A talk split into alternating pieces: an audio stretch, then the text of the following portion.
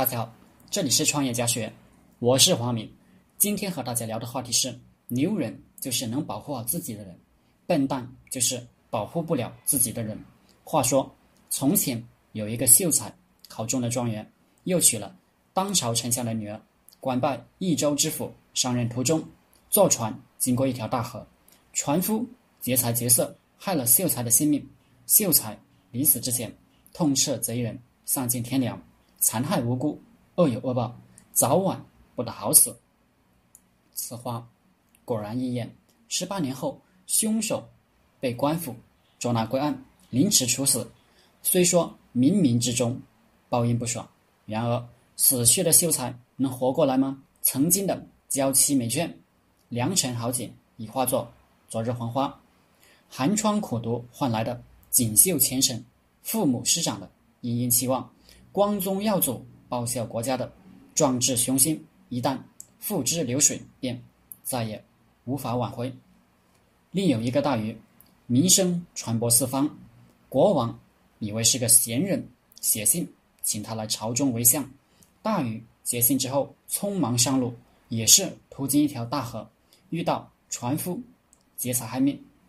大禹的修为果然高深，淡然一笑说：“钱财。”是身外之物，你们想要，我就全部送给你们好了。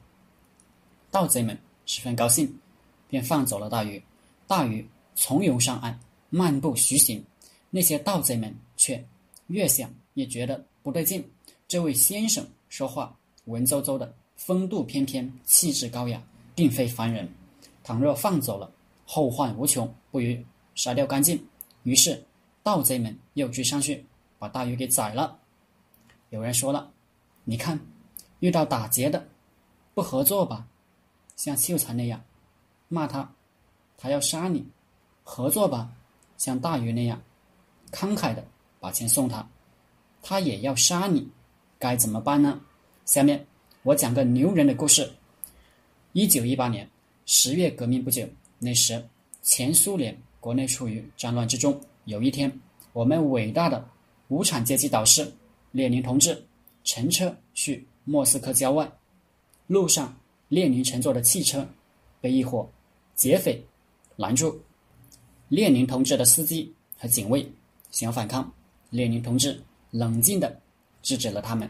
列宁同志要求大家按照劫匪的要求一下车，双手抱头蹲在路边，包括列宁本人。结果是在没有暴露。列宁同志身份的情况下，劫匪们抢得列宁的汽车，扬长而去。列宁他们安神安全脱身，赶快跑回莫斯科。随之，列宁同志签署了肃清匪徒的命令。莫斯科郊外的治安很快就好了起来。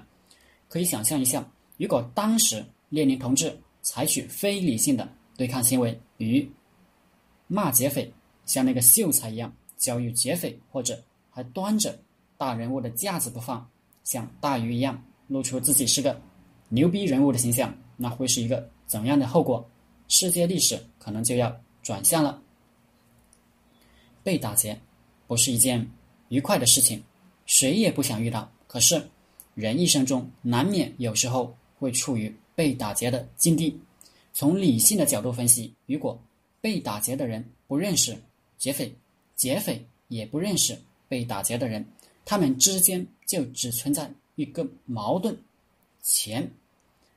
如果被打劫的人同意把钱给劫匪，同时装出一副可怜相求饶，让劫匪觉得饶人一命也没有什么不良后果，他为什么还要杀人？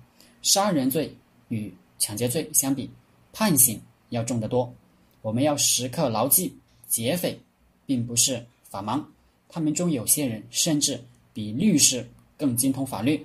牛人就是能在逆境中保护自己的人，在逆境中丧命的人。不管他说是为了尊严也好，为了面子也好，宁死不屈也好，我都认为他是个笨蛋。好了，这节课就和大家分享到这里，谢谢大家。大家可以加我的 QQ 微信幺零三二八二四三四二，祝大家发财。